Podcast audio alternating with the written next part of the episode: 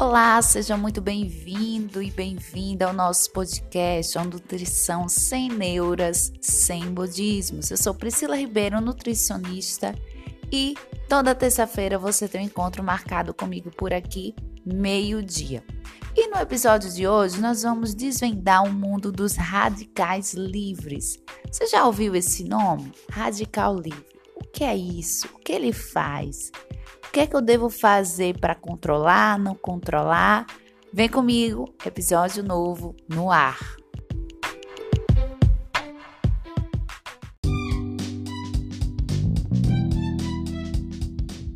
Provavelmente você já ouviu esse nome, esse termo, radicais livres. Seja numa entrevista, seja num post no Instagram, seja naquele creme promete ter combater os radicais livres na sua pele. Enfim, é um termo bastante usado, mas muito pouco compreendido pela população em geral. E você não tem culpa disso, é um termo técnico que muitas vezes não é esclarecido como deveria. Mas eu estou aqui para isso. Vamos entender? Vamos compreender esse radical livre? Primeiro, o que é um radical livre? Quimicamente, é quando falta um elétron, ou seja, um elétron na última camada, você lembra lá da tabela periódica, daqueles elementos químicos? Então, é quando esse elemento falta um elétron na última camada. Então, ele precisa ou ganhar ou perder esse elétron para ficar estável. Então, é um elemento que busca a estabilidade no nosso corpo, no nosso organismo. Até aí, tudo bem. É importante a gente lembrar e citar aqui que no nosso organismo, a depender da nossa fase de vida, nós vamos ter mais ou menos produção de radical livre. Na fase adulta, nós temos um certo equilíbrio. Nas fases de formação e nas fases finais, lá na fase da idoso, são fases que requer mais atenção do ponto de vista de controle desse radical livre, porque você vai ouvir hoje por aqui, e eu quero que você compreenda que não é tirar o radical livre, não é eliminar o radical livre. O radical livre, ele tem um efeito no nosso corpo, ele tem função no nosso corpo. E você vai ver se ele é mocinho ou se é vilão hoje por aqui. Mas você já sabe o que é, já sabe que dependendo da mudança fisiológica, do período de vida, nós vamos ter a presença em maior ou menor concentração desses radicais livres. Agora, de onde vem esse radical livre? O que é que promove o excesso, muitas vezes, do radical livre no nosso corpo? Já que a gente fala tanto em combater, em controlar esses radicais livres estilo de vida. Nós temos um estilo de vida que a gente diz que é mais inflamatório, um estilo de vida que propicia desequilíbrio no nosso corpo. Por exemplo, o excesso de pesticidas, de xenobióticos, a poluição, seja a poluição do ar, a poluição na água. E é claro que eu não vou deixar de falar e abordar aqui da alimentação. Nós temos uma alimentação industrializada em excesso, que tem um alto teor de açúcar, associado a esse excesso de produtos ultraprocessados, cheios de aditivos, conservantes, açúcar, sódio, nós temos uma baixa ingestão de nutrientes. Nós temos uma baixa ingestão de que a gente diz no popular de alimentos saudáveis. Por quê? Por que, que é um alimento saudável? Porque em si tem nutrientes que desempenham papéis no nosso corpo. Por exemplo, selênio, zinco, manganês, B3 são elementos cofatores das enzimas antioxidantes. Esse é outro termo que você ouviu com certeza já falar em algum momento na sua vida. Os anti os antioxidantes eles controlam, eles modulam, eles chegam e dão um fim aí, um fim adequado, um fim esperado a esse radical livre. Então, O estilo de vida ou alimentação mais inflamatória desequilibra isso aí. Vocês vão entender mais tarde também por que desequilibra. Bem, além desse estilo de vida, nós também temos aí no tópico estilo de vida o consumo em excesso, em demasia de suplemento. As pessoas estão trocando alimento por suplemento. E aí é que está o perigo. Suplemento, muitas vezes, sem uma orientação, sem um cuidado, sem uma orientação. Suplemento que, em vez de contribuir, vai desequilibrar ainda mais esse organismo. Então, aquela história, ah, é só um comprimidinho, é um nutriente, é uma vitamina, como é que pode fazer mal?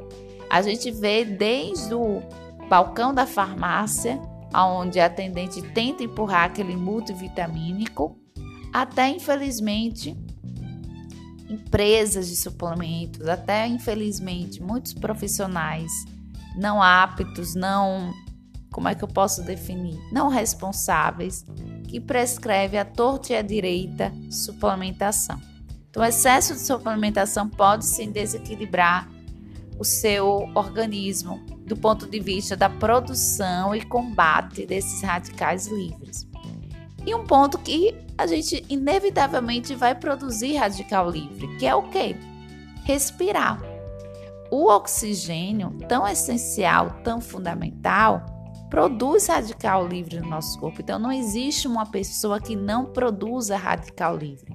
Por isso que é errado esse pensamento, ideia de que devemos eliminar. Eliminar radical livre é você não respirar, é você não existir. Então radical livre sempre vai existir. O que não pode haver é o desbalanço. O que não pode haver no nosso corpo é um excesso de radical livre em desbalanço dos antioxidantes. Então, o controle na produção de radicais livres e na sua ação produz a adaptação, que é fisiológico e o que é essencial para a nossa vida nessa terra, nesse planeta, tá bem?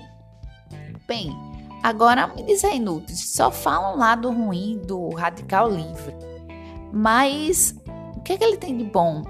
O que é que ele faz no nosso corpo que é então bacana, já que a gente precisa, já que a gente produz? Tudo que o nosso corpo produz tem um papel, não é à toa, tá? Bem, ele tem aí um papel de anti-inflamatório endógeno. Ele também age na nossa defesa. Células do nosso sistema imune, por exemplo, os neutrófilos, promove uma explosão cheia de radicais livres para combater agentes estranhos, vírus, bactérias, então participa da nossa defesa.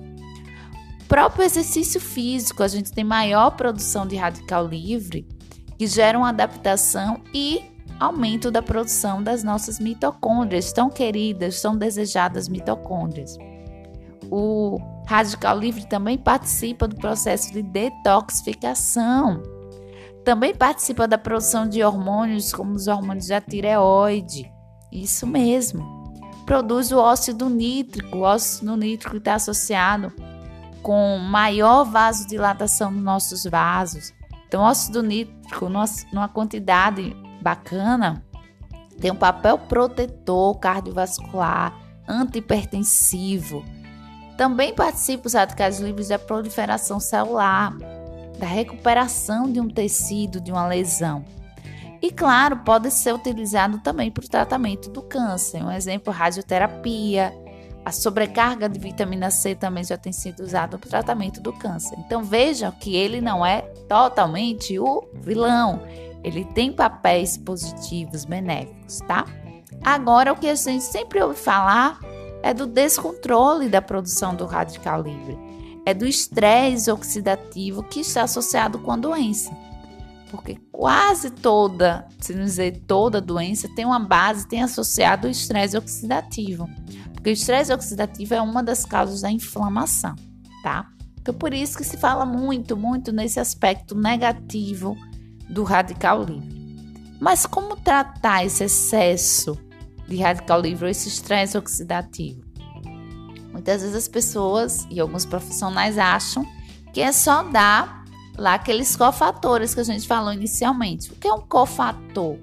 Cofator é um nutriente, é uma substância que se une à enzima para que ela venha desempenhar uma função. Imagine o cofator como se fosse o local onde você encaixa a sua chave do carro para que ele venha funcionar.